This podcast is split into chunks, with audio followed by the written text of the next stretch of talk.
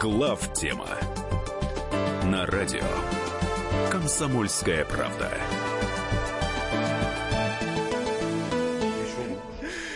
Добрый вечер, дорогие друзья. Э, программа начиналась, началась у нас э, минут за пять до, собственно, выхода в эфир.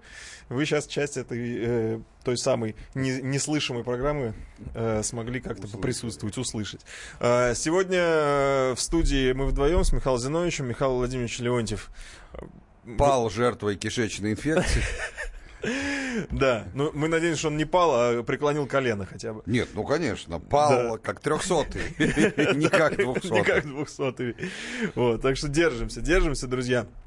Э, что хочется сказать сразу, э, главтема.рф это сайт, на котором вы можете увидеть и услышать все, что происходит здесь и сейчас. И не устану напоминать, что после того, как э, прямой эфир закончится, на этом сайте останется запись и под этой записью есть комментарии. Можете общаться с единомышленниками, а также Михаил Зинович посещает регулярно этот сайт и пишет э, свои соображения на ваши высказывания. Скорее, ответы. Э, так было раньше в YouTube, но э, аудитория YouTube полностью дезавуировал свою способность к нормальному общению. Поэтому и есть сайт главтема.рф. Более того, вызвало серьезные подозрения, что основная часть реально не из России вообще. Кстати, не исключено. Ну а было же такое, мы когда в YouTube вещали, э, мы выяснили даже по айпишникам, что у нас Украина да, лочила. Да, да, нет, там есть многие, кто откровенно пишут такой-то Львов, Киев, ну, это, как говорится, как правило, люди, ну, тоже разные бывают, ну, как правило, враждебные, ну, по крайней мере, ни, ни, никого из себя не строящие. Да. А вот когда пишут там Санкт-Петербург, а на самом деле это тот же Львов, ну, бог ну, вам понятно. судья, как говорится. А, Давайте сразу скажу, что у нас есть WhatsApp и Viber 8967 200 ровно 9702. То есть ты похвастаешься. Да? да, друзья, у нас есть WhatsApp и Viber. Но мы подождем, подождем. Я думаю, что и российский мессенджер какой-нибудь, не Telegram, а что-то более приличное, тоже запустится. И мы будем уже гордо говорить, что у нас есть какой-нибудь там, я не знаю, Орел или что-нибудь как-то у нас Не, ну что, соцсети есть? ВКонтакте, в... да. ВКонтакте одноклассники, да. да. Причем у них доля рынка больше, чем у Фейсбука. А между прочим, на мировом рынке, ну, кроме Китая, угу. почти нету ничего, кроме Фейсбука. Да, да, так что вот мы здесь отстояли. Поэтому я почему-то думаю, почему наших мессенджеров не появляется. Не знаю. Но мне кажется, это очевидно, что должно у нас здесь произойти. А, начать, наверное, хочется с э, радостного подведения итогов. Чемпионат мира по футболу закончился провели его на высочайшем уровне, и приятно слышать, что даже западные, завистливые... Да что там западные, даже британские. Даже британские, да, уже даже западнее некуда. И те журналисты, и зрители, сквозь и гости, зубы. сквозь зубы, да, и не, не факт, что ртом, но говорят все-таки. Вынуждены. Вынуждены да. признавать, что действительно это был один из самых лучших чемпионатов мира в истории. Да. А кроме них остальные говорят просто самые лучшие, без всяких разговоров. Да. FIFA в том числе. Так что, друзья, я поздравляю поздравляю всех нас, всю нашу страну, выражаю огромную благодарность э, организаторам этого события, потому что это действительно было круто, и, ну, не сказать, что прям э, была депрессия, но какое-то разочарование пару дней после того, как закончился этот фееричный праздник, конечно, присутствовало. А я хочу еще к этому добавить, что после Олимпиады, да, точнее не так, до Олимпиады, очень многие говорили, ну нахрена нам эта Олимпиада, куча денег, часть из них и немалую украдут. Забегая вперед, скажу, как, конечно же, и произошло, и никак по-другому быть не могло. А, значит, что за показуха, пир во время чумы и так далее. То же самое сейчас говорили перед футбольным праздником. И сказать, что те люди, которые это говорили, что они несут чушь, нельзя. В этом, во всех этих позициях есть, конечно, а, здравый смысл, так сказать. А, и в том, что э, денег у нас не так, чтобы девать некуда, и в том, что э, украдут часть. Но вот проходят такие вещи, как и после Олимпиады, и начинаешь думать, ну не все измеряется в деньгах. Э, ну, украли, ну, прошло. Но, во-первых, если бы деньги остались в бюджете, можно подумать, их бы не украли, так сказать. Тут давайте уже будем последовательны. Это во-первых. А во-вторых, ну да, но ведь остаются, остаются сооружения, остаются возможности для проведения. а, остаются стадионы, наконец остается вот это вот чувство хорошего настроения и праздника, которое, конечно, в него все-таки очень большой вклад внесла наша сборная. И надо ей за это да. низко поклониться, особенно с учетом того, что в ее результаты верили, ну, примерно как другие государства верили в победу СССР в 41 году, да, так сказать. То есть не верили. А вот оказалось, что... Даже, не, может быть, меньше. Не все линейно, да. Поэтому я считаю, что вот э, возьму на себя смелость, э, у меня нет никаких мотиваций э, кому-то там льстить из власти. Я, в конце концов, совершенно независим в своих доходах от наших властей не и прямо, и косвенно. Но я хочу, помимо всех прочих, поговорить, по, по, поблагодарить тех, кто настоял в свое время, я даже не знаю перечня, кто это был, но настоял тех, кто, у кого хватило духу явно против серьезных возражений продавить на то, что на это денег надо не пожалеть. И еще хочу добавить, один из важнейших результатов прошедшего чемпионата, на мой взгляд, это то, что мы узнали про себя больше, чем мы могли бы без этого чемпионата. То есть мы поняли, что, во-первых, а, мы можем, Б, это абсолютно неожиданные комментарии западных гостей, которые отмечают нашу гостеприимность. То есть э, мы всегда думали, что русские это люди с большим сердцем и хмурым лицом, а нет. То есть э, все говорили про то, что самые открытые, добродушные люди в наших городах живут, что тоже для нас самих неожиданно. Э, действительно, мы можем проводить большие чемпионаты, организовывать безопасность, делать это все на высочайшем уровне и быть лучшими в мире. Это то, от чего мы отвыкли. Быть лучшими в мире. Не, мы привыкли, но в части выигрывания войн мировых. Да. Это да, тут мы можем. Но 90-е подкосило эту уверенность. 90-е, да. И да. вот я думаю, что и Олимпиады, и чемпионат мира по футболу должны залечить эти раны, и мы будем о них вспоминать с улыбкой. Я согласен. А дальше будем двигаться все-таки в той парадигме, что мы можем. И любая задача для нас выполнима абсолютно. Не только Сирия, не только Крым, но и общественно, как говорится, социальные какие-то проекты. Да. Ну что же, друзья, надеюсь, те, кто был у радиоприемников, даже немножечко привстали и поаплодировали нашему пассажу. Uh, ну, по-другому других слов здесь нету. А теперь, наверное, перейдем э, к другому громкому событию, которого много ждали. И... Которому мы, конечно, не, нельзя сказать, что прям уж будем аплодировать. Да, там для аплодисментов места нету абсолютно. Не дотянуло немного. Да, да и э, организовано оно было похуже, чем чемпионат мира, скажем так. Есть вопрос. Да, проходило оно все в Хельсинки. Правда, улыбались там также друг другу. Друг другу улыбались. Но если э, гости после чемпионата мира разъезжались по своим домам и придерживались своих позиций, то не все участники встречи Путина и Трампа остались при своих после того, как вернулись домой. Я говорю про изменчивую позицию Трампа. Но от него другого ожидать и не надо было. Итак, в Хельсинки прошла э, встреча Путина и Трампа. Удивила она, конечно, всех тем, что Трамп был ну, максимально комплементарен по отношению к нашей стране. Вот это, этого мы, кстати, не обсуждали с вами. Мы обсуждали, что толком ничего договоренности никаких не будет, но так и произошло. Нет, мы давайте напомним, потому что произошло все в точности в соответствии с тем, что предсказывали мы тут да. э, на эту тему. А, значит, э, договоренности были. А, э, в первую очередь договоренности нужны Трампу. Угу. И причем в таком виде, что это на Трампа и должно в среднесрочной перспективе сработать, потому что Путину не жалко. Это одна сторона. Это произошло. Абсолютно мы поговорим точно. об этом. Договоренности есть.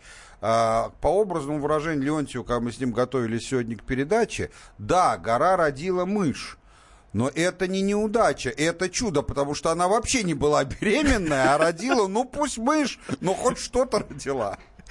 И эта мышь, как сумасшедшая, сейчас носится по всем американским СМИ.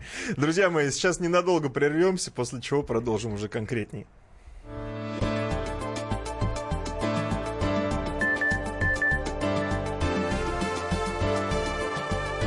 Глав тема. Каждый вторник с 10 утра по московскому времени в программе «Главное вовремя» садово-огородные советы в прямом эфире – про все, что э, зеленое, скажем так. Хочу, чтобы радиослушатели задавали свои вопросы. Большой эксперт. Самая удачная находка для всех работников мотыги и лопаты. Тетя Таня Кудряшова. И дети меня зовут мать всего зеленого. Вот такая петрушка на радио «Комсомольская правда». Слушайте и звоните по вторникам с 10 утра по московскому времени.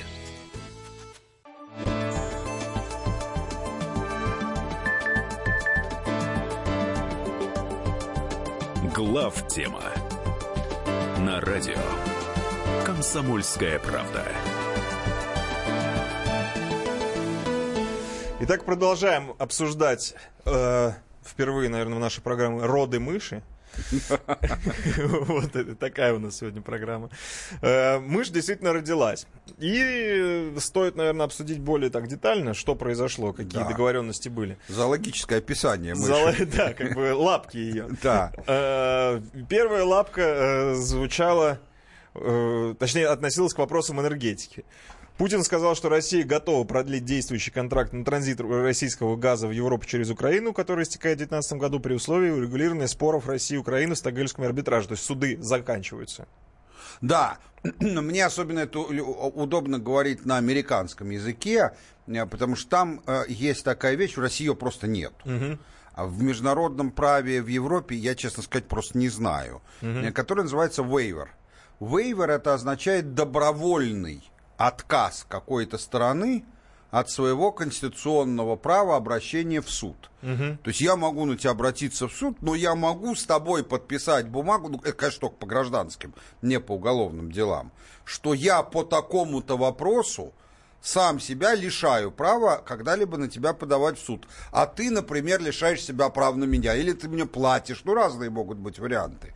А, И договорились о нечто такого, не то что конкретный суд, а то, что они в принципе отказываются от, э, так сказать, тяжб с «Газпромом». Ну, я не беру на всю жизнь, конечно, но, но вот по сложившейся ситуации. Но еще получаем мы за это бонус какой? Да, ну, Американская сторона оставляет решение Германии об участии в Северном потоке-2 за ней, но энергоресурсы США будут конкурировать с этой трубопроводной магистралью. То есть, грубо говоря, они объявляют честную конкуренцию. Да, но при этом давайте мы с вами поймем, что, конечно, все это очень условно.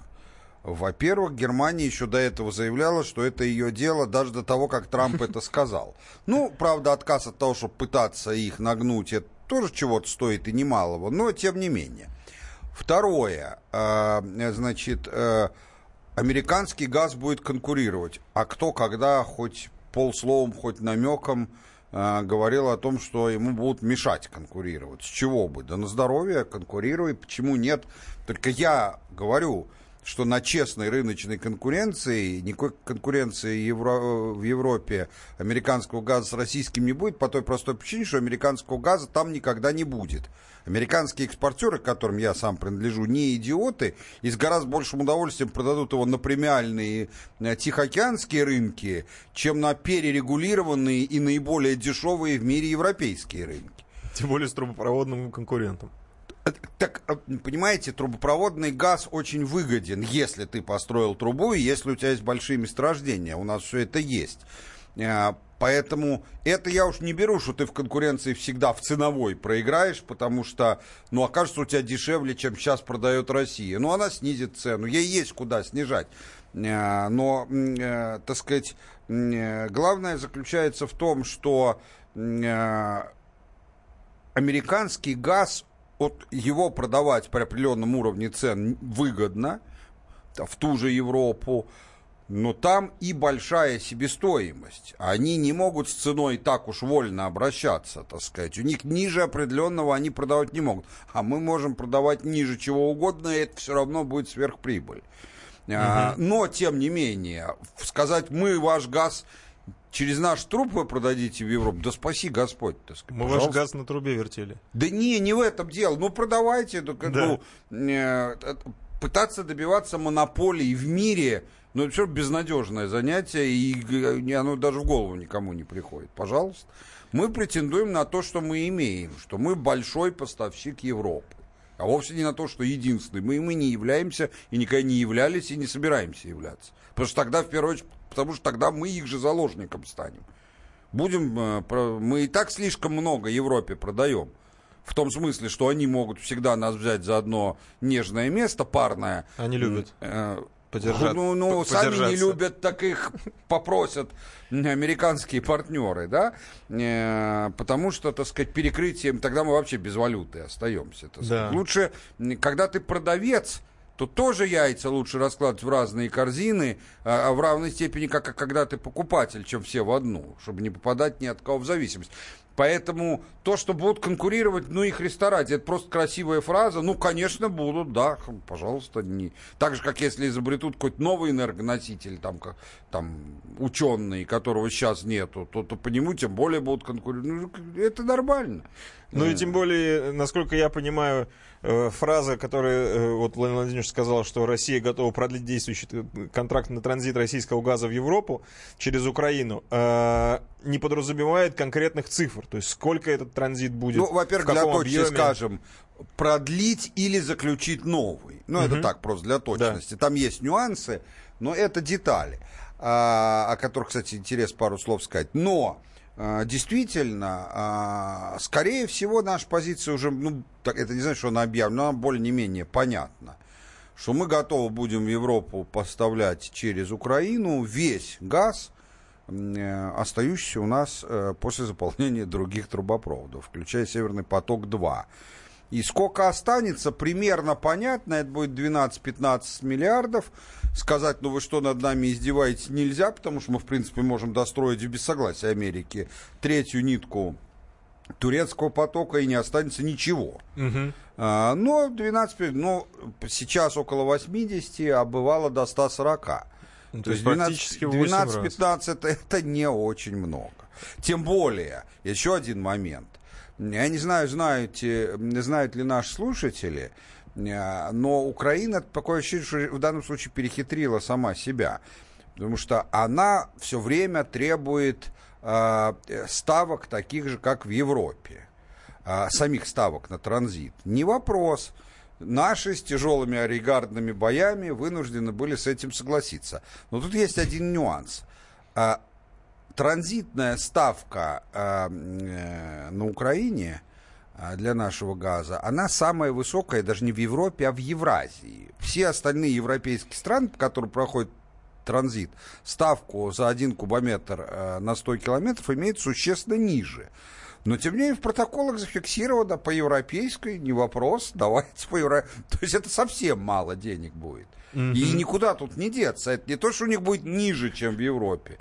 Ну, среднеевропейская, так сказать. Или как у соседей, там, Словакия, через что там еще идет, там, э, э, значит, э, Польша. Да. Да. Ну, у них у всех существенно дешевле. Наш же газ. Даже нельзя сказать, что вообще газ, а просто конкретно наш. Ну, вот. это, это большая игра, конечно. Это большая Укра- победа. Украинская большая, Это большая победа. победа, да. Поэтому вот э, как бы мы в целом эта договоренность для нас, э, она, я считаю, что тоже относится к разряду, по большому счету, мышей, а, но она для нас, безусловно, выгодна в том смысле, что э, ну, мы, это компромисс. А, Конечно, с одной стороны, приятней было бы э, оставить Украину а, совсем без газовых денег. Это было бы исторически справедливо, да, так сказать. Мы вам не нужны, ну, сами Да. разбирайтесь. А, но, с другой стороны, не пойдя, не полезя в эту бутылку, мы, тем не менее, приобрели, скажем так, не приобрели, потеряли массу головных болей, которые были бы без этого. Ну, кстати, Сильно облегчили себе жизнь. Этот вопрос э, мы сегодня задаем нашим слушателям, потому что он на самом деле концептуальный. Да, Да. с одной стороны, э, действительно, в ходе переговоров Путина и Трампа, наверное, было там для пиара удобнее создать вот эту, э, эту конструкцию, что, дескать... мы- Консенсус. да, консенсус. Мы оставляем небольшой транзит, чисто символически Ну, через кстати, в Украину. заявлении же не сказано, что небольшой. Там не скажут ни что большой, ни что небольшой. Это вопрос транзит. мягко обойден, да. Так вот, а, но концептуально, концептуально, как вы считаете, может быть, для России было бы важнее, и пусть даже ценой проблем, полностью лишить Украину газовых денег? Транзитных ли, или каких-либо, я уже не знаю, что они с этим газом делали, хоть надувных клоунов. Все равно, любых газовых денег. А, голосуйте в группе ВКонтакте «Радио Комсомольская правда». Да или нет? Еще раз вопрос. Было бы для России важнее, пусть даже ценой проблем, полностью лишить Украину газовых денег? А, Я думаю, что вопрос... А, у нас осталась минута. Ну, э, об- обсудим уже следующие лапки этой мыши после новостей и рекламы. А там у нас и вмешательство в выборы, и Не, ну мы можем... э, ситуация в Сирии. Ну, да. там сейчас уже мы Да. просто не успеем. Да. А, Поэтому, друзья, еще раз напомню, глав, э, глав, главтема.рф и это сайт, где можно общаться с единомышленниками и смотреть в прямом эфире все, что происходит здесь сейчас. А 8967 200 ровно 9702 это WhatsApp и Viber. Все ваши сообщения мы видим, читаем. И все ваши сожаления по поводу отсутствия Михаила Владимировича Леонтьева тоже разделяем. Вот видим их, как вы их пишете. Друзья мои, сейчас реклама и новости.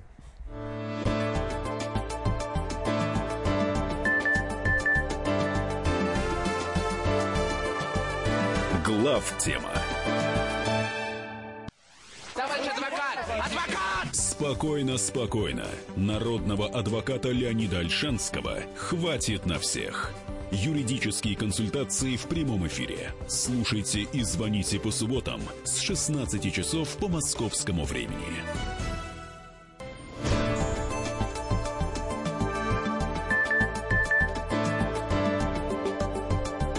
Глав тема на радио Комсомольская правда. Мы продолжаем. В студии Михаил Юрьев и Илья Савельев. Михаил Владимирович Леонтьев, как мы уже тут сказали, пал... э, Нет, смертью. Пал, трехсотой жертвой. Трехсотой жертвы ротавируса. Э, Желаем ему всяческих, э, всяческого выздоровления, чтобы быстрее вставал на ноги и возвращался к своим боевым задачам. А мы продолжаем обсуждать ту мышь, которую родила гора. Я- мы имеем в виду встречу Путина и Трампа. И я думаю, что можно поговорить про Сирию. Да. Потому что там красивая договоренность, и причем вот наш э, товарищ и коллега боевой... э, Болящий. Болящий, да, который сейчас трехсотым лежит дома. э, слово в слово предсказывал. То, Хотя как предсказывал? Знал, наверное, все-таки, да. А как в анекдоте, Гена, признайся, ты Ты знал. знал. Слово в Да. слово то, о чем договорились президенты. Да, да. Э, То есть, э, ну, Я давайте вы думаю, тогда. не то, что он знал, я думаю, что это просто очень хорошее понимание ситуации. А договорились, там договоренность э, в каком-то смысле еще более конкретная, чем договоренность э, по газу. А, Договоренность по сути своей, я не буду повторять дипломатические протокольные слова, я и не очень их знаю, ам, а, заключается в следующем. Значит, э, мы, э, Путин же разговаривал э, и с Вилаяти, министром иностранных дел Ирана, и чуть ли не с Хаминеи, а, значит, и, соответственно, имел мандат сказать следующее, что хорошо, а, иранские войска, и- вообще все иранцы, ну, не считая тех, кто там... Кто выдает себя за ну, сирийца. может, нет, ну, может быть, алкоголь, алкаш какой-нибудь или там, они не пьют, ну, там, я не знаю, там, какой-нибудь контрабандист, но все организованные, как правительство, военизированные формирования иранцев, включая и народную милицию, включая контролируемые ими, как я понял, Хизбаллу, хотя Хизбалла, строго говоря, вообще не иранцы, это ливанцы, если быть точным, э, Ну, тут которые к персам никакого отношения, но они шииты. Да, Ну, во-первых, а естественно, чьи деньги? Вот это... даже нет, будут. тут, тут более важно другое. А, а, значит, э, э, Иран для шиитов это примерно то же самое, что Рим для католиков. Есть формально можешь, конечно, послать, но реально это центр духовный, и поскольку они шииты только, то, соответственно, это. Значит, они все от- отходят, а, для них устанавливается зона, в которую они сами взялись не заходить ни под каким видом. Э, по- Если я не путаю, 80 или 100 километров а, к северу от э, границы между Сирией и Израилем. Мгм. Значит, э, э, заметьте, речь идет только о иранцах. Не, не сирийские войска, а тем более российские, э, просто не являются предметом этого. А, значит, Израиль это ну, не случайно в последнее время премьер-министр Израиля ездит э, к Путину как, как на доклад раз в месяц, так сказать. Просто. Нет, ну и странно было, если даже, бы... даже и- смешно. И сирийцев тоже оттуда, что там, выжженная земля была бы. Ну, вы- Нет, нет, то есть как бы э, тех очень, э, как бы те, те- опасаются Ирана а, и шиитов. Значит, э, соответственно, а, э, при этом мы, строго говоря, вообще ничего не потеряли.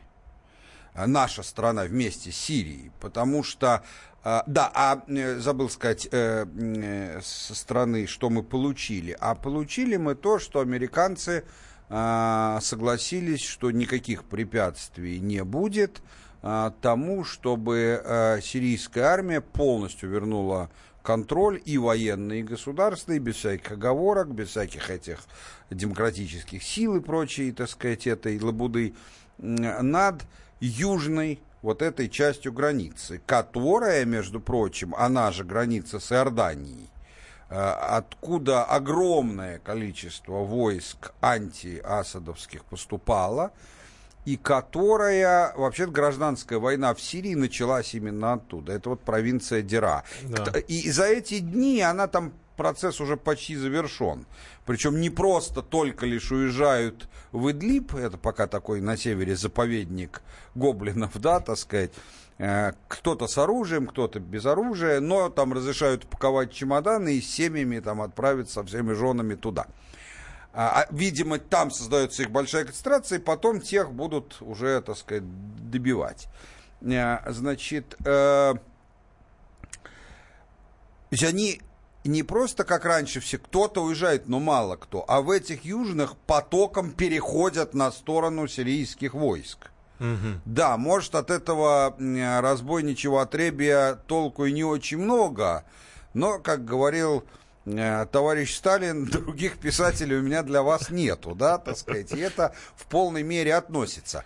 И это будет означать, что кроме вышеупомянутого Идлиба, кро- э, кроме очень небольшого по площади, идеально маленького э, кусочка оккупированного Турцией, значит, и курдских районов, то есть восточнее Ефрата, вся остальная территория Сирии, а это, ну, я не, скажу в процентах, но это подавляющая часть, э, контроль вообще-то уже восстановлен.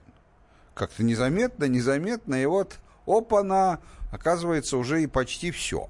А, при этом а, и, и- Идлиб надо будет добивать, то есть там уже будет без шуток, так- так, это непримиримые, но как бы не сирийцы придумали формулировку, если враг не сдается, то его уничтожают. Но, тем не менее, я думаю, им это объяснят наши советники. И уж как-нибудь справимся, особенно э, когда нету с тыла угроз. А, значит, э, с курдами эта проблема даже не только потому, что их американцы поддерживают, сколько у них их много, и у них есть свои проблемы, не смертельные, не как у боевиков, но у них свои проблемы э, с э, центральной властью. А эти проблемы носят не джихадистский характер и не политический, а сепара- сеп- скорее сепаратистского характера. Так сказать. Да, Курды хотят свое государство. Разные курды. Они да. всегда это хотят. Все- ну, да, щас просто сейчас государственность слабая, поэтому хотят чуть больше. Да, но важно понимать, что они хотят это не для того, чтобы нагадить Сирии, Да. ни, ни- никоим образом, так сказать, а просто потому что хотят. Они да, устали снимать эту квартиру, хотят свою. Ну, типа, как говорил известный персонаж, правда, не сириец, так сказать, ничего личного, чисто бизнес, да, Вот так типа сказать, того. да. А, а что касается, то есть и, и здесь на первом месте и наши всегда говорили, что с курдами мы не будем помогать вам воевать, если не произойдет чего-то непредвиденного, попытайтесь с ними договориться. Ну, самое смешное, что мы, вы будете смеяться, извините за выражение, Украине говорим то же самое. Договоритесь, договоритесь с Донецком и Луганском. Мы вам не будем тайно им говорить, не, не делайте вид, но ни на что не соглашайтесь. Пожалуйста, убедите, мы только счастливы будем. Так сказать. Понятно, что убедите вы их только в том случае, если им это будет нравиться. Здесь похожая ситуация. Ну, что... И с курдами, я извиняюсь, будет вообще неожиданно, что Эрдоган встанет на сторону Асада.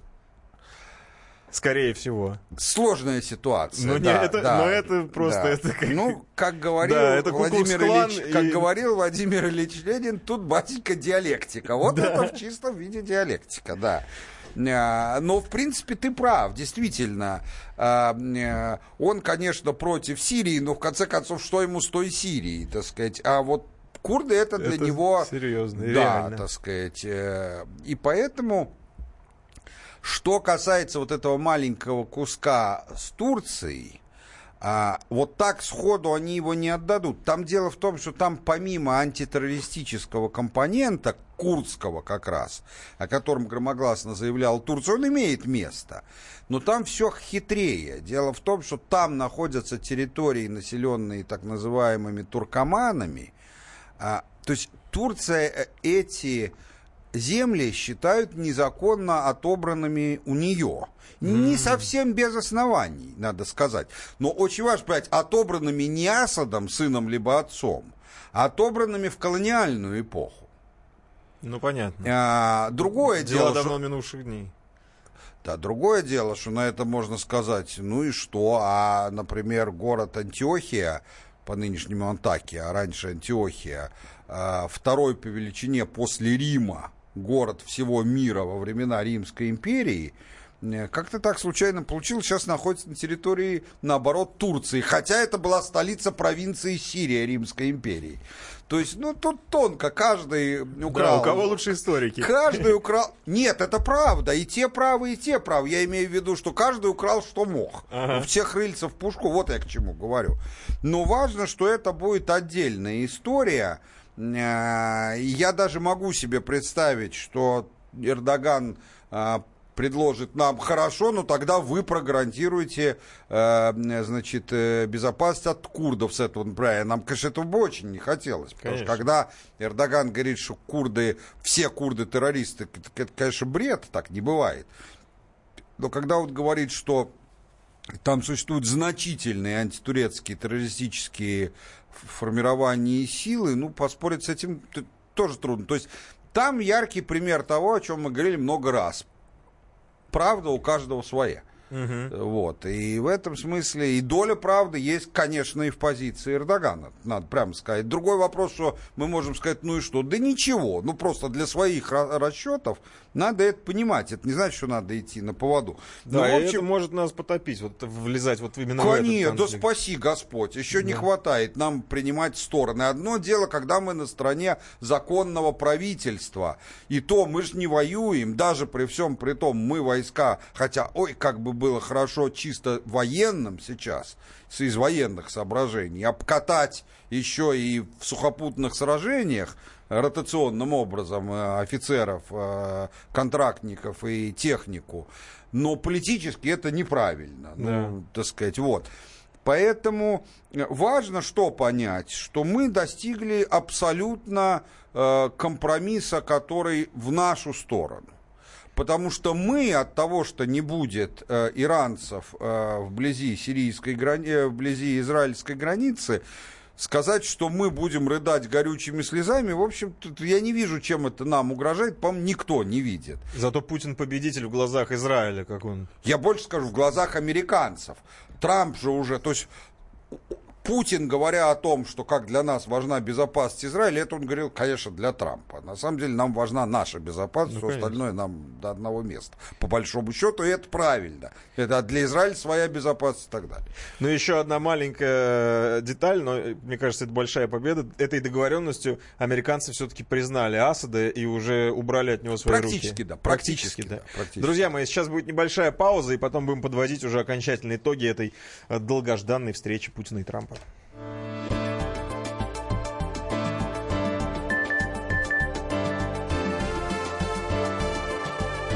Глав тема. Слушайте в нашем эфире совместный проект «Радио Комсомольская правда» и телеканала «Спас». Деятели культуры и искусства, ученые и политики в откровенном разговоре с Владимиром Легойдой. О вере, жизни и любви беседуем по пятницам с 6 вечера по московскому времени.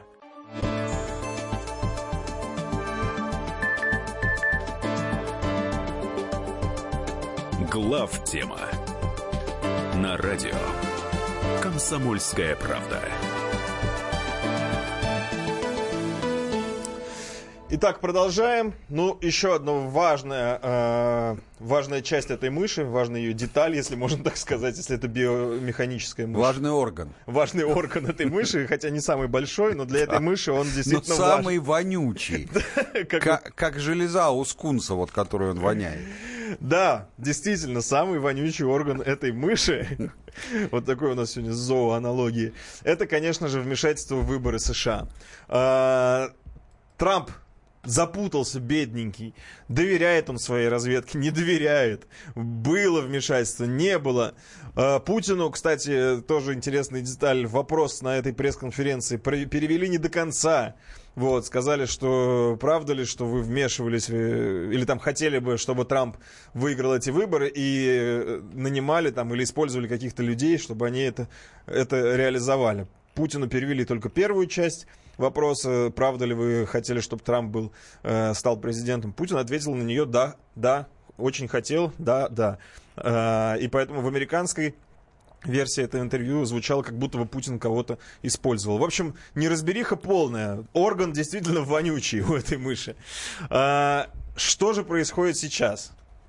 То есть перед, э, ак- аккурат перед этой встречей 12 россиян, сотрудники ГРУ в кавычках, потому что мы не знаем, действительно это сотрудники ГРУ или это просто набор э, русских имен и фамилий, которые они, американцы взяли из голливудских фильмов. Ну, говорят, что это сотрудники ГРУ, и им было предъявлено заочное обвинение по делу о вмешательстве в выборы, и объявил это заместитель генерального прокурора США Рот Розенштайн.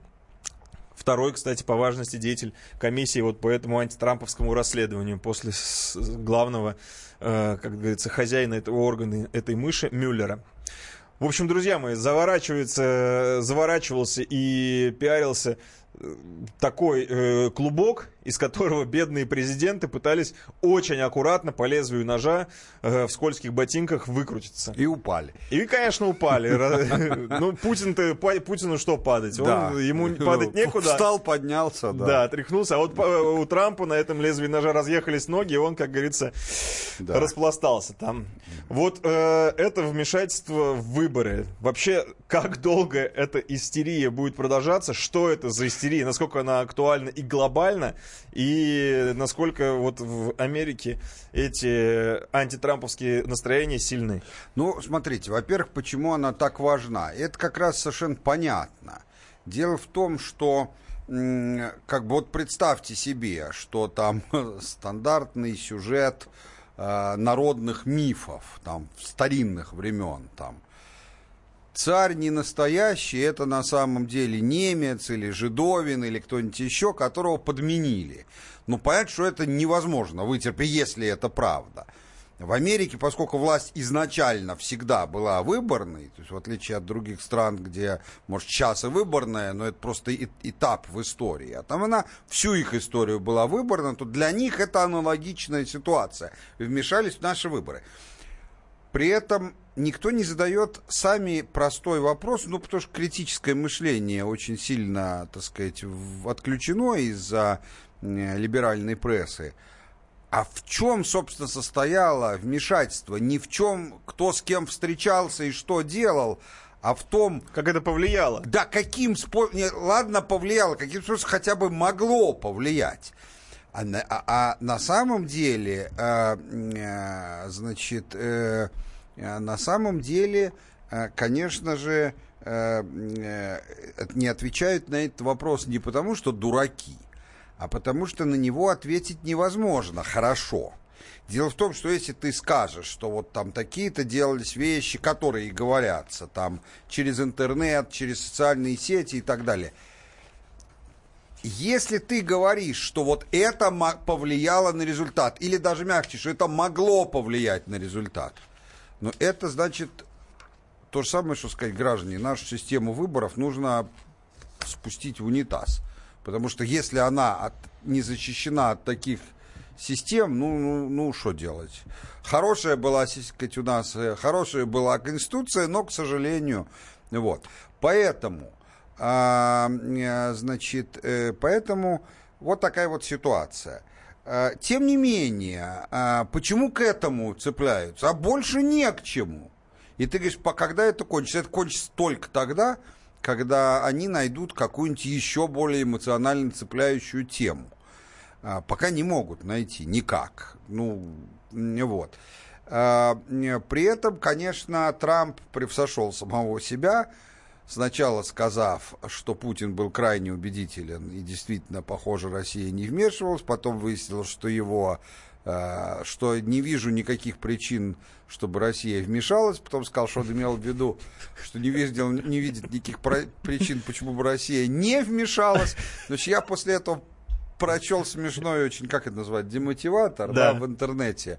Как помните, в Звездных войнах, там в, ключ, в кульминационный момент этот вот Дарт Вейдер говорит этому Люк, Люку Скайуотеру, Люк, я твой отец.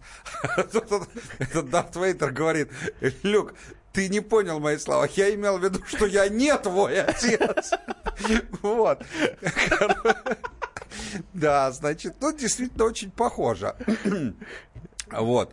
На самом деле, опять же, нам совершенно все равно, но они же начинают грозить. Они вот уже там внесено в Конгресс от одного сенатора внесено, внесен законопроект, по которому, э, значит, э, э, по этому законопроекту Конгресс должен получить полномочия по любой, любой тип санкций против России вводить, если, так сказать, там новые доказательства вмешательства или новые факты, вообще не спрашивая президента, чуть ли не, не ставя его в известность. А, на самом деле, это все фигня, извините за грубое выражение. Почему? Сейчас лето. Летом отпуска не только в нашей стране, а во всем северном полушарии, да, просто в силу географии. А, значит, Потом начинают работу американские законодатели точно так же, как и наши, с работы у себя в округах избирательных, а, тем более выборный год. То есть реально они смогут этим заняться в октябре, а в ноябре выборы в Конгресс. Ну, есть мнение, что для них ну, чуть важнее, так сказать, это своя вот так вот из-за, от, из отпуска войну проиграли. Ну, как бы, так сказать, э, тем не менее.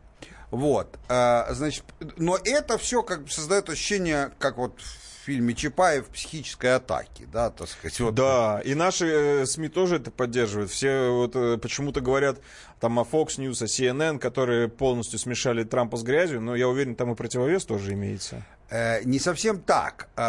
На поле, на поле СМИ абсолютное доминирование демократическо-либеральных глобалистских СМИ. 90%. Но ведь Трампа волнуют только выборы. Свои, угу. своих ставленников. Он человек абсолютно, как любой бизнесмен, так сказать, там, если ты мне добавишь денег, так можешь хоть каждый день меня дерьмом поливать, да, так сказать. А, и, соответственно, а, на поле СМИ доминирует обратная сторона, а вот на поле избирателей угу. тут другая ситуация. Демократическая партия в тяжелейшем положении. Вообще, вот стратегически, тактически, как угодно. Э, достаточно вам сказать, что они дошли до такого отчаяния в части непонимания, кого выбирать в 2020 году, что они бросают сейчас все силы на то, чтобы э, уговорить от демократической партии выступать Блумберга, достаточно популярного угу. после своего мэрства в Нью-Йорке. Да, но Блумбергу на момент э, выборов будет почти 80 лет. 79 лет, и там скоро после этого 80. Но это too much, да, все-таки это, как говорится. Поэтому на самом деле, на самом деле, э, как бы в прессе доминируют эти, а этот, этому до этого одно место. Хотя до одного места это все. Э, Поэтому я думаю, что реально ничего не будет. Накат такой вот очень большой, но тем не менее, тем не менее, э, это надо просто выдержать. Надо, я имею в виду Трампа. Нам, нам-то это до одного места. Вот. А, Значит, э, кстати, любопытно в качестве побочного эффекта, я вот отвечаю на вопрос из WhatsApp, или не из WhatsApp, нет, из Вайбера. Меня спрашивают, почему Россия резко сократила вложения в казначейские облигации США в последнее время. Вложила именно для того, что вот если вдруг эти будут санкции, у нас не пропадет. Казалось бы, патриоты могут захлопать, но на самом деле это все фигня, потому что их переложили из облигаций в сами доллары, которые гораздо проще конфисковать. Поэтому это то еще защита российских национальных богатств. Ну, в общем, друзья мои, что хочется сказать. Главный вывод того, э, этой встречи звучит так. А мы вам об этом говорили.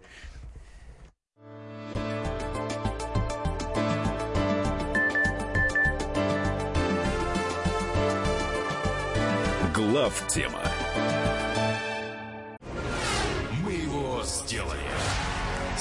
Скорее качай мобильное приложение «Комсомольская правда» для iOS. Фото, видео, статьи и прямой радиоэфир.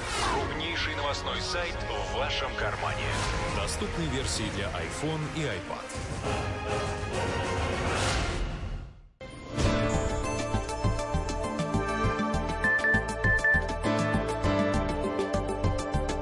Глав тема. На радио. Комсомольская правда. Это главная тема. Напоминаю, что в студии сегодня мы вдвоем. Михаил Зинович Юрьев и Илья Савельев. Михаил Владимирович Леонтьев сегодня отсутствует по уважительной, но не очень приятной причине. Еще один аспект по поводу встречи Трампа и Путина мы забыли обсудить. Э, Точнее, я забыл задать вопрос.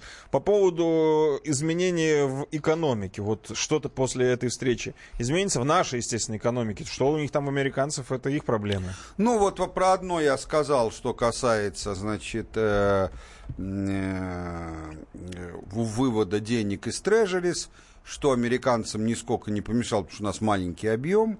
А, но в результате все, что мы добились, это переложили их э, в доллары как деньги э, в JP Моргане. Он у нас по тендеру является, значит, оператором наших счетов. Но разница в том, что э, можно наложить санкции, по которым ни- никто не будет иметь права приобретать у нас в белую американские облигации.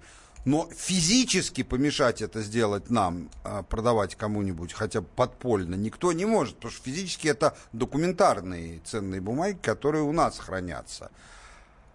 А доллары это безналичные. Это просто циферки. запись на, счет, на счете, который просто зам- заморозят, так называем, то есть отнимут.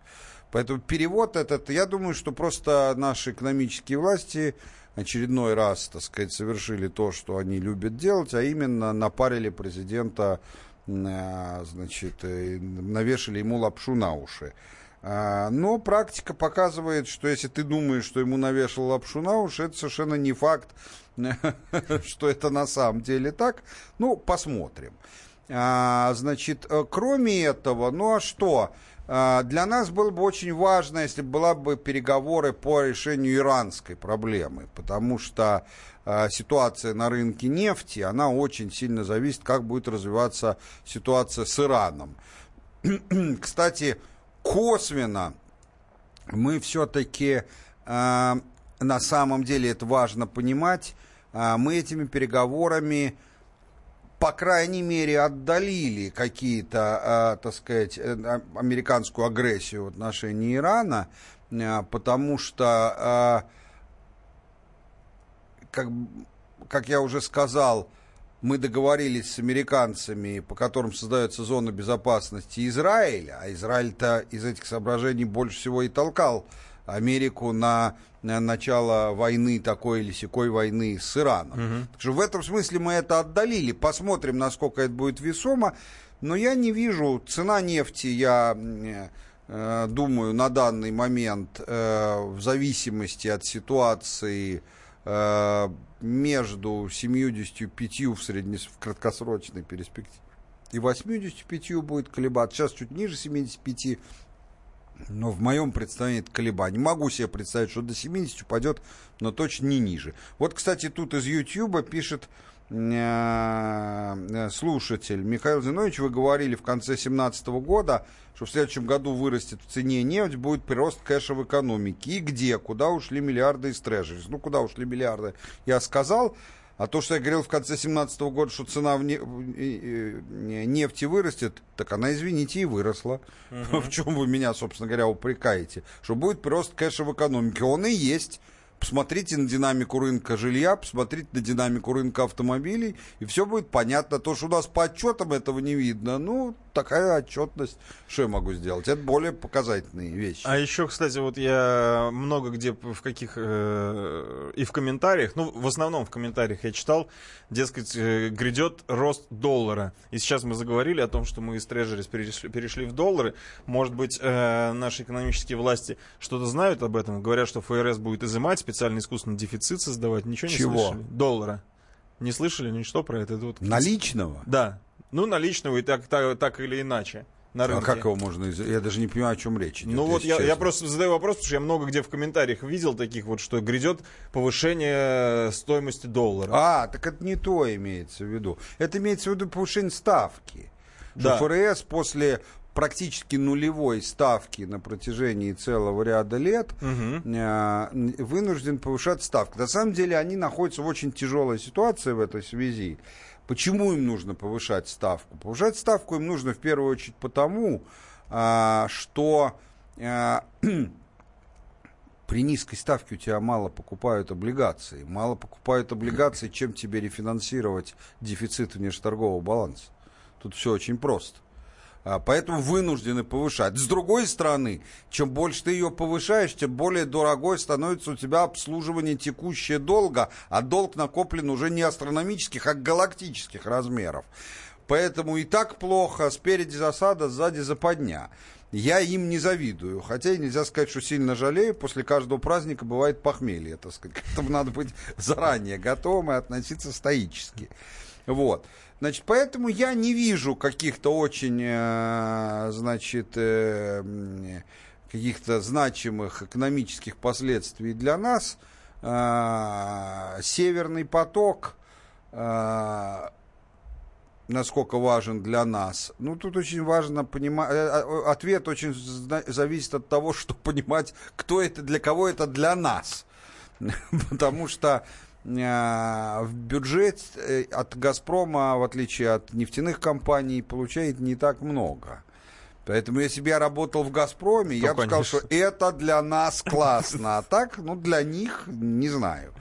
Вот. Э, вот, собственно, единственное, перед тем, как закончить эту тему, э, отвечу из WhatsApp, нам пишет не назвавшийся, э, а нет, Александр из Санкт-Петербурга, Э, значит, э, наш старинный слушатель, он говорит, вот часто говорят, что для достижения своих целей США угрожает тем или иным странам закрыть им доступ на рынок США. В каких же количествах покупают товары американцы, что все боятся потерять именно этот рынок до дрожи в коленках? Они что, там смартфоны и машины через месяц меняют? Ну, видите ли, смартфоны и машины неудачный пример, потому что а, смартфоны делаются, хотя и формально в Китае, но реально, если иметь в виду, кому деньги достаются, американцами же. Китайцам, А, кстати, достаются какие-то ка- гроши. Копейки, абсолютно. И особенно если учесть, что еще экран со всей начинкой, а Коре- это одно из основных, он корейский, Да. То, в общем, да, китайцам За сборку, а за сборку там... Китайцам остается, как это за то, что рядом стояли. Да. Э, При этом, кстати, когда подсчитывают дефицит внешторгового баланса Америки с Китаем, каждый iPhone считают по 700 долларов, это его оптовая цена. Хотя китайцам, э, а когда в обратную сторону Боинги идут, их, может, на меньшее количество идут, но они почти все, деньги американцев, там все локализованное производство. Поэтому, в общем, вот так вот. Так вот, э, в каких же количествах? Ну, это же есть, э, как бы известно, что э, ВВП Америки, ВВП, то есть производство очень упрощенно говоря, составляет около 20, чуть-чуть меньше процентов мирового. Э, Вот. Это много очень. Да, это много, а потребление составляет 40% мирового. Вот тут и нечего гадать. Но Ну, это правда, нация, которая э, машины, телефоны меняет очень часто, это в культурном коде просто прописано. Нет, это. ну вопрос, как может, э, что значит э, ВВП там 20%, а в потреблении 40%. Это то же самое, что сказать, что я доходы получаю там на 100 тысяч в месяц, а, но трачу 200. Хорошо, вопрос. хорошо бы так научиться, да. Но это за счет печатания долларов. Тут никаких иллюзий быть не, не, не должно и не может. Никаких дру- других причин нету. Хотя американская экономика и настоящая достаточно сильная. э, Ну, но, конечно, если у тебя такой спрос, Но ну, не бы. такая. Так было бы по логике, если бы не печатать, было бы такая. Ну, 20% производишь, 20% потребляешь. Откуда больше-то? Не, ну поэтому они и кормят весь остальной мир. Э, вот тут тонко. Кто кого кормит, Да, это, тут это, тонко, это- да. это я Нет, бы... ну, кстати, вот это вот завышенное потребление говорит о качестве американской продукции. То есть вот э, и автомобили, там, и все, что там производится, сами понимаете, все служит ровно столько, чтобы окупить новое. Понимаете, о чем я говорю? Да, вот мне пишут. Расскажите о законе Ротенберга. В чем его соль? Понятия не имею, что это за закон. Ротенберга знаю, а Это закон вы нам Ротенберга расскажите, не в чем знаю. его Я соль. просто не знаю. чё. Друзья, пауза.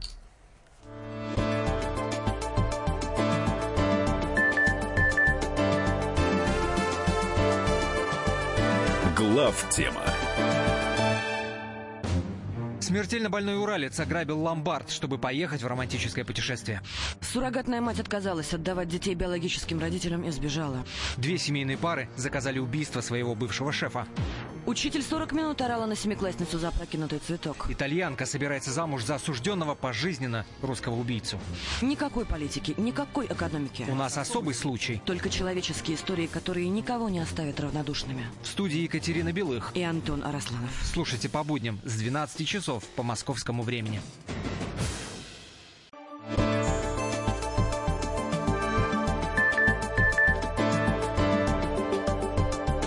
Глав тема. На радио. Комсомольская правда. Друзья, давайте и вас тоже будем как-то подключать к эфиру. Не то, что как-то, я даже знаю Запрягать как. вас, Да, да. Запрягать. Э, Чтобы это все-таки была троица. У нас такая православная программа. А, 8 800 200 ровно 9702, телефон прямого эфира. У нас есть уже следующая тема. Поэтому либо по ней, либо по какой-то интересной дозванивайтесь, будем как-то межевать и наши соображения, и ваши звонки. А тема, которую хотели обсудить, достаточно серьезная и важная, и такая наболевшая, и популистская для нашей страны. Я говорю о том, что Следственный комитет России э, предлагает ввести уголовный, в уголовный кодекс новую статью для верной Да, там даже квалификации. несколько статей. Да, несколько статей. Ну, в общем, это Да. все статьи по поводу врачебных ошибок. Предлагается, ну, давайте для формальности скажу, ненадлежащее оказание медицинской помощи, сокрытие нарушения оказания медицинской помощи, незаконное осуществление меди- медицинко- медицинской, ух ты, или фармацевтической деятельности. То есть за это э, будет вводиться уголовная ответственность. Как вы, Михаил Зинович, к этому относитесь? Очень отрицательно. Очень отрицательно. Я, конечно, понимаю чувства тех людей, у которых пострадали родственники а, в силу врачебных ошибок. Такое действительно бывает. Причем я вам скажу откровенно, если вы думаете, что такое бывает только в нашей стране, так и нет. Во всех странах, даже самой лучшей медицины, хотя у нас сейчас, я, как я много раз говорил, если говорить не о, о низовом звене, а о серьезных лечебных центрах, она и у нас сейчас вполне себе на абсолютно самом высоком уровне. Э, Ну, бывает это везде. Ну, просто потому, что ну, не- не- э, человек по, прич- по природе своей несовершенен, и все, что человек, все, что сделано человеческими руками, индивидуальными или коллективными, все несовершенно. Тем более в таком, в таком деле, как Да человеческое любом. тело. Ну, человеческое тело. Ну, Да. на самом деле, любая электростанция время от времени взрывается, э, любая вещь время от времени ломается. Ну, как ты ее не сделал? Там понятно, что э, одни машины ломаются чаще, но поверьте, что и Бентли тоже ломаются, тоже бывает. Вот. Но поч- я считаю, что это очень опасная тенденция. Я не буду говорить о медицинских аспектах, потому что доктор Мясников, достаточно известная медийная фигура, очень хорошо, понятно, доходчиво и очень убедительно об этом много раз говорил. Я говорю о другом. Хочу сказать, что смотрите, ведь на самом деле крайне близкий а, по смыслу социальный эксперимент, который никем не задумывался как эксперимент, но который де-факто является и таковым экспериментом, он был проведен. Что я имею в виду?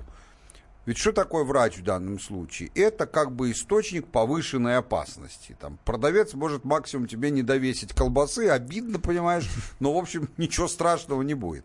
Или там бензина не долить, как вот сейчас все обсуждают. Да. А, значит, но врач может причинить существенно больший ущерб просто в силу специфики своей работы. Есть другая категория людей, которые тоже могут просто в силу специфики своей работы причинить существенно больший эффект. Это милиционеры, ну или по-нынешнему говоря, полицейские. У полицейского есть табельное оружие, и главное, что у него есть мандат условный, не безусловный, а условный, но у него есть мандат и даже обязанность на его применение в определенной ситуации.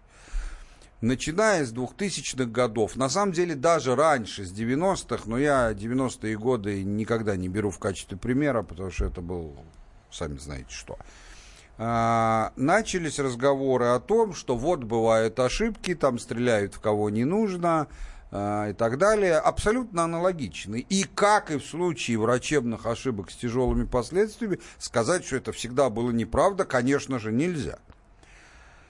В результате применять оружие милиционера, полицейским не запретили, но обставили это таким количеством условий, а, а если ты его применил, даже не в смысле кого-то убил, это вообще спаси Господь, но хотя бы просто воздух выстрелил, это нужно написать такое количество объяснительных полицейскому, столько, э, в таком количестве инстанций давать объяснения – что, в общем, все нормальные полицейские знают, что стрелять нельзя. И поэтому мы... Ну, просто потому что... Если застрелишь кого-то, даже того, которого не застрелить, а повесить надо было, ну, понятно, что если тебя выгонят из органов без тюрьмы, то это счастье. Легко отделался. Ну, это не легко, это просто за даром отделался. А, и в результате к чему это приводит и это приводит к тому, что полицейские перестали употреблять табельное оружие. А, и в результате читаешь регулярно, как какие-то двое, хотел сказать, мужиков, иногда даже баб пьяных, там избили полицейского и отобрали оружие. Отобрали не в смысле, чтобы его продать там или там банк с ним ограбить, а просто покуражиться.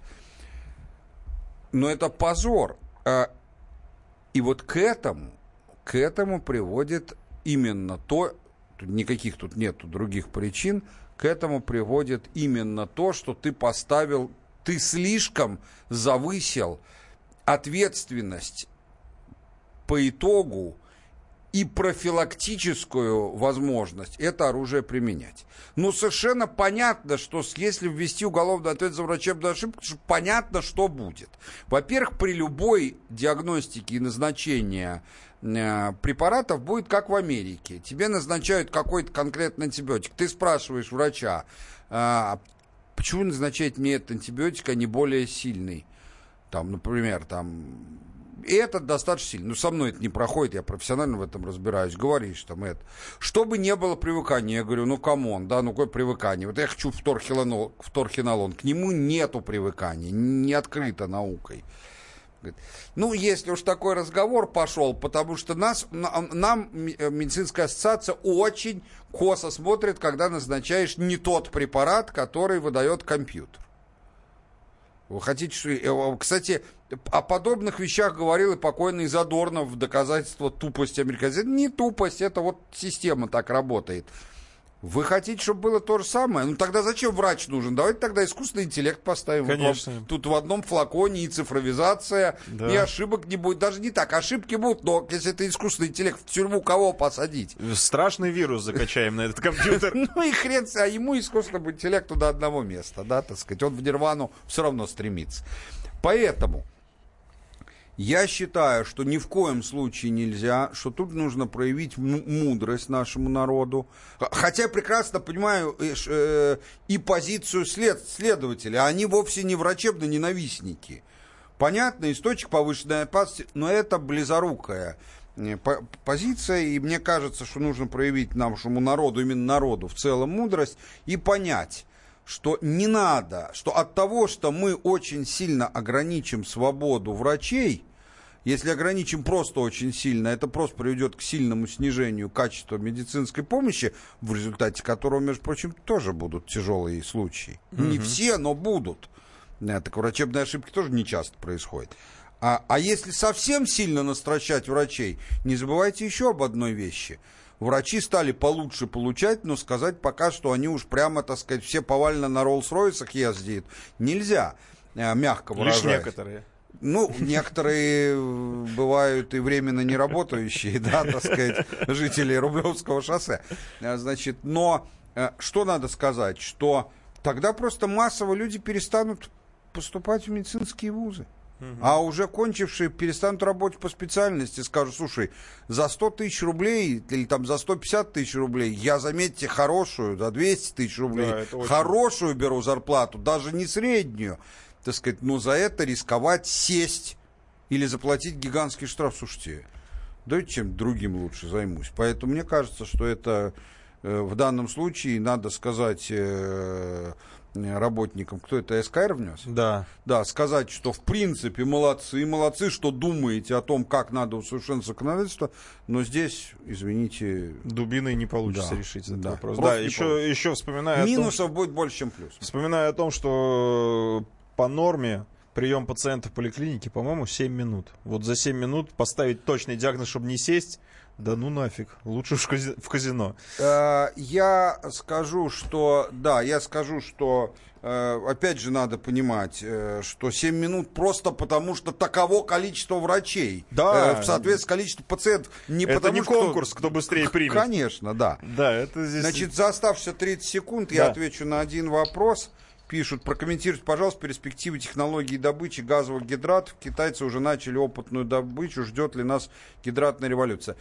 Не совсем вы правы. Китайцы начали не опытную добычу, а опыты их еще раньше начали японцы. Пока себестоимость близко рядом не лежит, то есть во много раз с тем, что может конкурировать. Никакой гидратной революции в ближайшие годы нам не грозит, а дальше, может, и вообще газ не нужен будет. Кто это может Так что, уважаемый слушатель, можете спать спокойно. Да.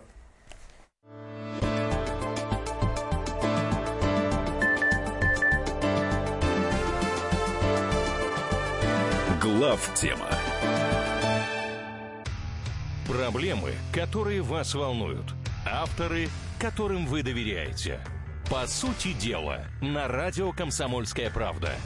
Егор Холмогоров. По понедельникам с 7 вечера по московскому времени.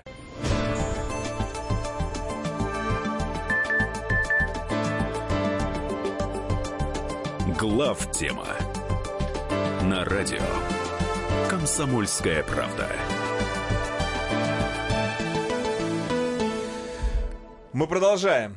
Э, У нас есть телефонный звонок для тем, кто хочет совершить то же самое, как и Александр из Москвы, который сейчас у нас появится в эфире. 8 800 200 ровно 9702.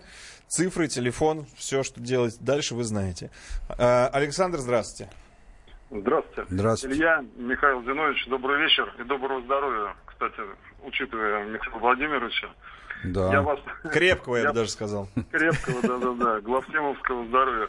Я вас по пресс-конференции нашего президента и Трампа хотел попросить прокомментировать. Там один скользкий момент был, как мне показалось. Там американской стороне э, Мюллеру Миллеру была Владимиром Владимировичем обещана возможность допросить вот тех самых офицеров ГРУ, которые якобы вмешивались в выборы. Мне показалось, что это такая неприкрытая угроза э, Владимиру Владимировичу американским партнерам-демократам. Представляете, что может быть? Э, Эти 12 друзей Ошина могут сказать, да, там ломанули сервер, но раскаялись и готовы предоставить его копию, вот, как говорится, в руки э, Республиканцам, да. Американского правосудия. Может получиться очень забавно, как считаете? Ну, вот, э, вы знаете, ну, вы же знаете хорошо, так сказать, нашу передачу, постоянный слушатель а, и участник активный. Вы прекрасно понимаете, что не совсем наша тема вот такие частности обсуждать. Я просто не знаю. Весьма вероятно, что что-то такое имеет место быть. Э, мы же, в отличие от нашего президента, мы же не знаем, есть эти 12, нет этих 12, или есть, но они вообще не по этой части совершенно. Поэтому я просто не знаю. А, э, если уж говорить о допросах, то вы же знаете, да, что у них было тет-а-тет разговор э, у Путина с Трампом.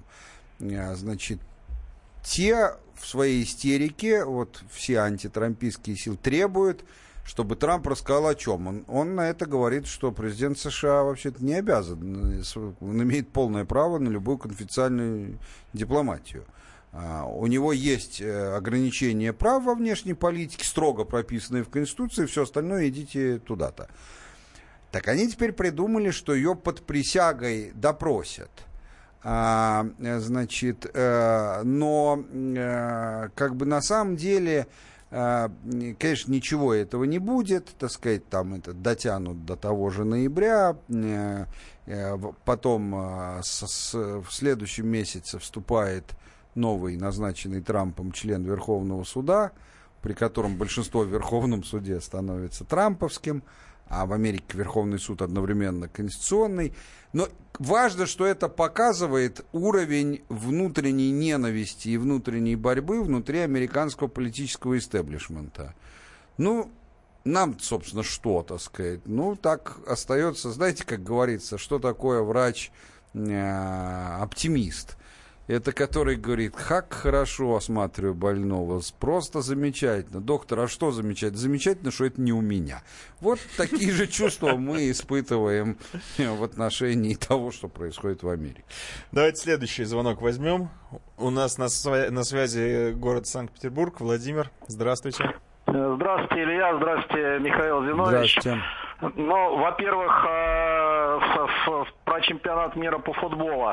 Ну, я хочу всех наших слушателей, кто стоит на службе ФСБ, МВД, МЧС и прочих, прочих подобных организаций, просто а, от всей души сказать спасибо, ребята, вам за то, что вы так э, справились э, круто с такой непосильной задачей на самом деле. Абсолютно присоединяемся к вашим Да, словам. я, кстати, абсолютно присоединяюсь. Вы посмотрите, помните, что было на чемпионате Европы с Польшей? Когда побоище устроили. Да. Сейчас поляков было много и ни одного инцидента. Абсолютно. И я знаю, у меня есть э, друзья вот в таких организациях, которые вы перечислили, говорят, что ноч- ночами не спали и вели вот э, контрработу. И справились, ну, собственно, по результатам. Значит, удачно. С- Присоединяюсь к вашим словам абсолютно. Так. Ваш вопрос. Владимир. Значит, 75 лет э, Курской битве в этом году, э, сражением на Курской дуге, э, с шло с 5 июля по 23 августа. Низкий поклон нашим э, дедам, прадедам. Ну и это, конечно, сакральная дата, вот для меня лично, да, и я хотел бы э, отсюда перейти э, к той самой пенсионной реформе. Вот я 64 -го года рождения, я не рассчитываю на пенсию, но получая свою зарплату, те самые взносы в пенсионный фонд, я, я их принимаю не как взносы, а как э, мое э, посильное вложение в жизнь деятельности людей старшего поколения. И вы, Михаил Зинович, всегда говорили, что воспитание нужно начинать вот с молоком матери, с, с- с- со скамьи, чтобы вот это вот отношение к старшему поколению было сакральное.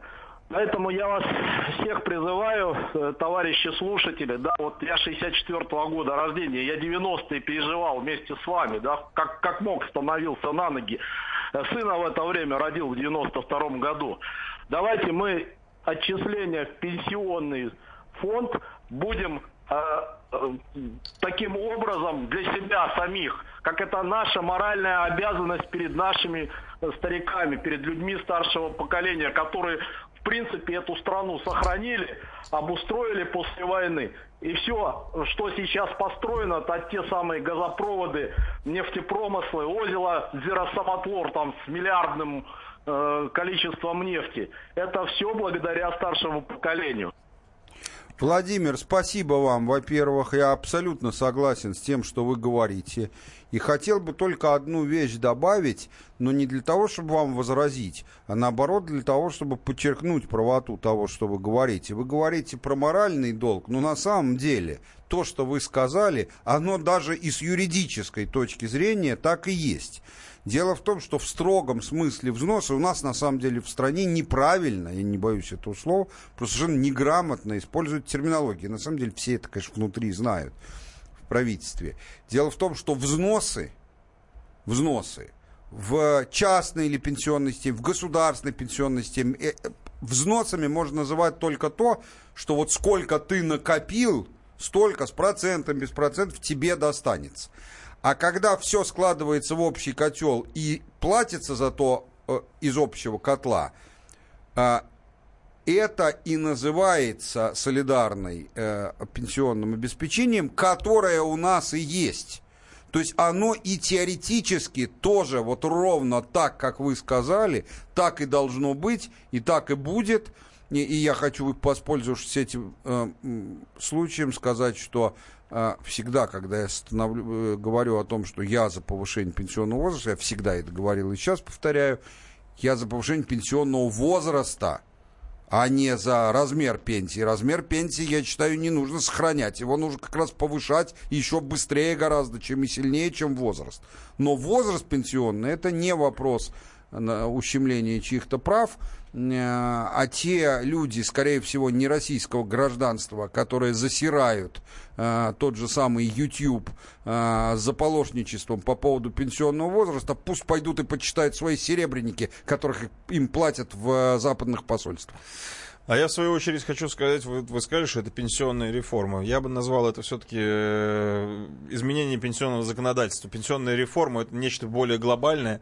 То есть это... Да еще даже, даже не законодательство, просто изменение возраста. Да, просто изменение возраста. Параметра. Потому что, да, давайте не будем э, частности выдавать за общие какие-то глобальные А проблема вещи. реальная у нас не в возрасте пенсионном, а в размере пенсии, которая должна быть при нынешнем ВВП как минимум в 3-4 раза больше. Следующий звонок. Егор из Мытищ дозвонился.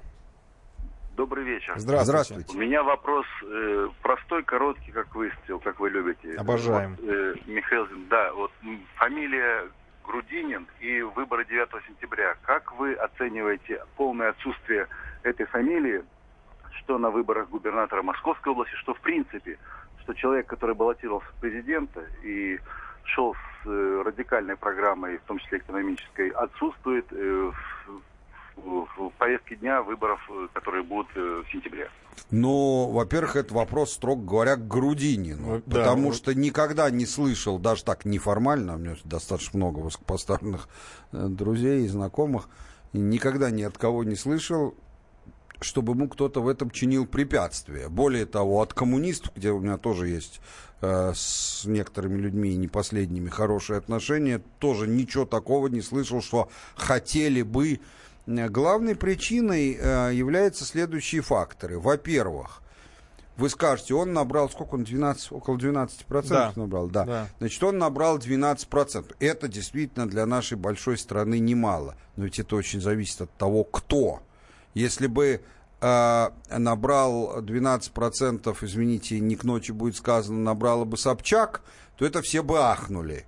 И говорили бы, что это чудовищно много. Если бы 12% набрал бы Путин, все бы говорили немножко по-другому. Да. Так вот, мне представляется, если вы посмотрите, сколько получали кандидаты от коммунистов угу. во все предыдущие президентские выборы, получали они, как правило, в районе, ну, самое меньшее 18%. Поэтому, на самом деле, результат 12%. Все-таки я, извините, как человек, который... Я не могу сказать, что я поддерживаю коммунизм, но я никакой антипатии к ним не, не испытываю, в отличие от ряда других политических сил. Э, и, в общем, скорее симпатизирую. Э, но мне кажется, что это такой результат, иначе как э, провалом, так деликатно скажем, рассматривать нельзя. Вроде и немало в количестве людей, но для коммуниста, официального представителя. Во-вторых, его постоянно преследовали скандалы. И у него сейчас идут какие-то там уголовные дела. Можно сказать, эта власть с ним свой счет. Зачем? Он самое лучшее, что мог, сделал власти – участвовал. Если вот что, чем у них у власти нет к нему никаких претензий. Он все, он помог только. Э, поэтому думаю, давайте так, скажем, не хочу говорить лишнего, но скажу так, из того, что я неофициально слышал, э, есть там большие вопросы, и не надо было ему вообще выдвигаться э, в президента. И думаю, что никаких других причин здесь нету, так сказать. А вот если вы зададите вопрос, почему нет сильных кандидатов других от коммунистов, пусть даже предпринимателей, хотя, конечно, на мой взгляд, предприниматель коммунист это как странно, но тем не менее. Но этого я не знаю. Ну, это, да, это не совсем по адресу вопрос, но даже на такие э, имеем возможность ответить. Ну, я вам скажу так, у меня есть пара хороших товарищей, которые коммунисты, я имею в виду не по убеждениям даже, просто официально, члены, так сказать, один член КПРФ. Ушли.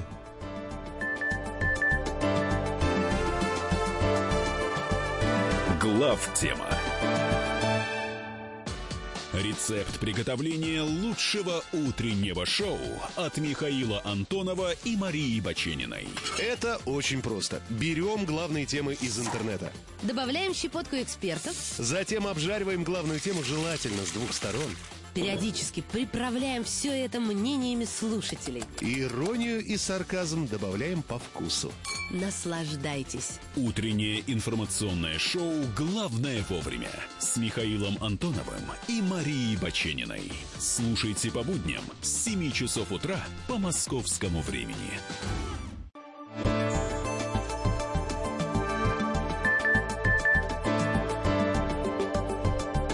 Глав тема на радио «Комсомольская правда». Друзья, просим прощения за такую помарку эфирную. У нас тут система оповещения ухода из эфира немножечко сбилась, дала, сбилась. Да. Э, продолжаем. 8 800 200 ровно 9702, телефон прямого эфира. Уж решили э, с вами так приятно, так и закончим сегодняшний эфир в интерактивном режиме. Да, а я хочу докончить, договорить, mm-hmm. что у меня есть два товарища, хороших товарищей, которых я хорошо знаю предпринимателей, достаточно богатых людей, при этом коммунистов, реально коммунист не по убеждениям, а и в том числе по членству в партии, которые, ну, я не знаю, там есть ли у них скелет в шкафу, не интересовался, но которые, на мой взгляд, и гораздо интереснее как кандидаты. Но а почему они, чем Грудинин, но почему они не идут? Ну, чужую душу не залезешь. Ну, во-первых. Во-вторых, все-таки политика и бизнес немножечко другого да, уровня может задачи. быть, и не все хотят. Конечно, да. это надо иметь... Да, я вам хочу сказать, что, например, у меня есть один друг, э, серьезный бизнесмен, который дважды получал предложение, ну, правда, не э, там баллотироваться на федеральных выборах, а в президенты идти. То есть просто uh-huh. из Кремля предложение. А, и оба раза отказался. Я его спрашиваю, почему, он говорит, ну, в общем, нецензурно мне ответил. Ну, вот. А ну, Кремлю-то, наверное, цензурно Ну, ответил. Кремлю цензурно, так я же не обиделся, уже не меня послал, а просто я же не сказал, что обидно. Просто нецензурно. То есть, ну, всех свои. Так, у нас есть телефонный звонок. Алексей из Московской области дозвонился. Алексей, добрый вечер. А, добрый вечер. А, Здравствуйте. Алексей. А, вопрос к Михаилу. Вопрос такого рода про Украину. Подскажите, пожалуйста, по вашему мнению, насколько возможна следующая схема? Насколько она своевременна, насколько она реалистична и какие могут э, для России? А, положить э, государствам, в первую очередь, Польши, Венгрии, возможно, Румынии, э, разделить Украину, причем разделить в добровольно-принудительном таком порядке, то есть сказать, что, ребята, мы вот забираем Украину, там, грубо говоря, восточную, центральную, а вам западную, с населением и так далее, но на своих условиях. То есть вы выходите там из НАТО и так далее и тому подобное. Вот. А если вы не согласны, мы тогда просто забираем, и вот весь элемент, который нам не нужен, выселяем к вам.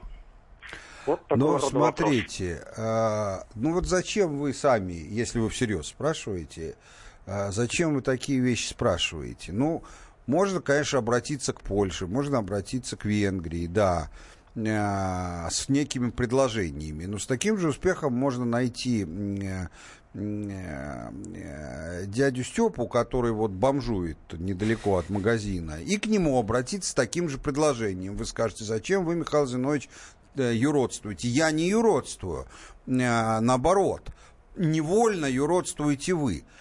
Еще раз, в мире на сегодняшний день а, существует три суверенных страны. Не 10, не 15, а всего лишь три.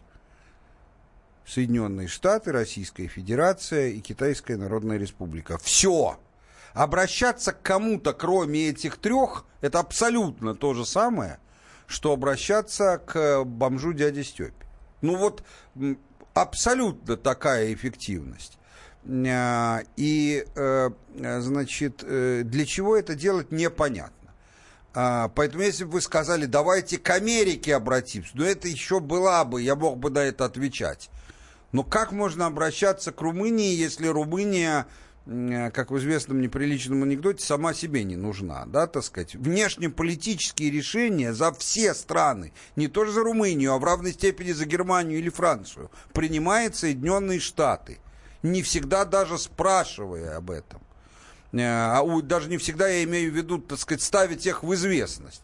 Принимают решение. Во внутри политических, это, пожалуйста, Америке абсолютно безразлично, какой там налог, что там это, это делайте, что хотите. Это, это и есть их политика длинного поводка.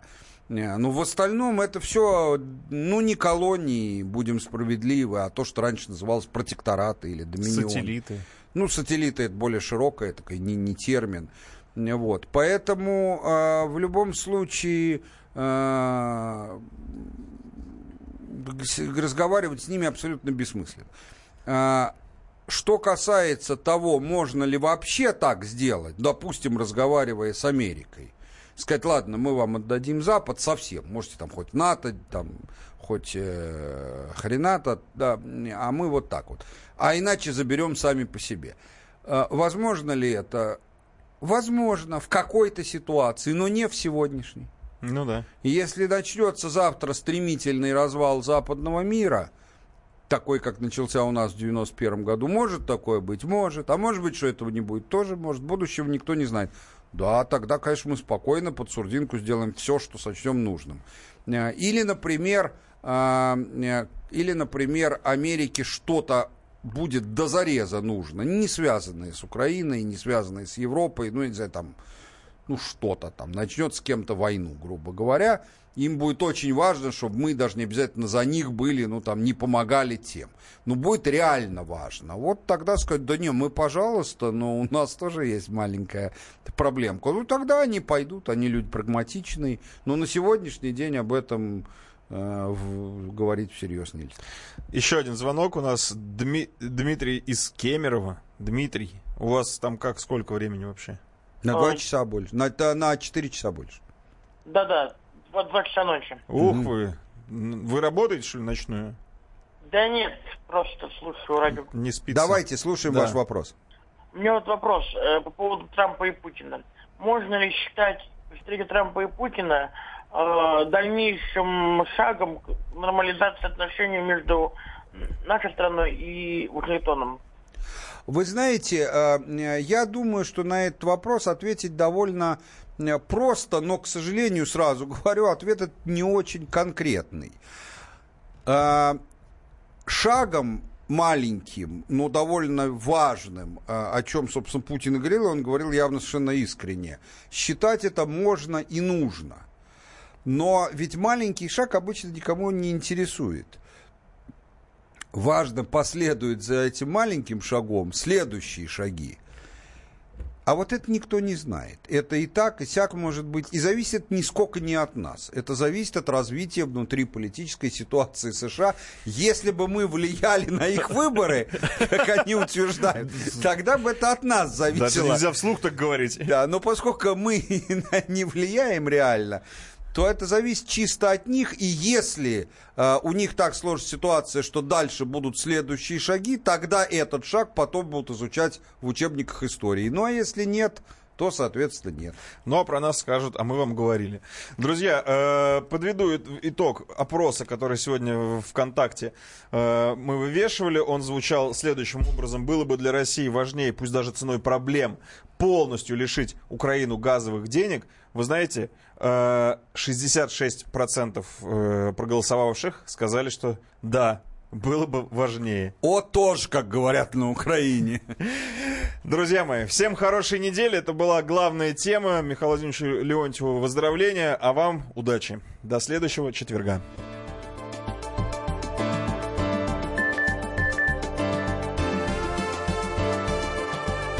Глав тема.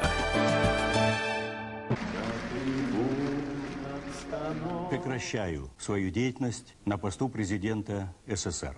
И на небе тучи.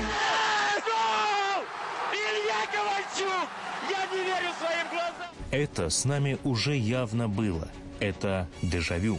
Воспоминания о прошлом, о том, что было в детстве и молодости, то, что мы бережно храним в памяти. Программу «Дежавю» слушайте по будням с 11 вечера по московскому времени.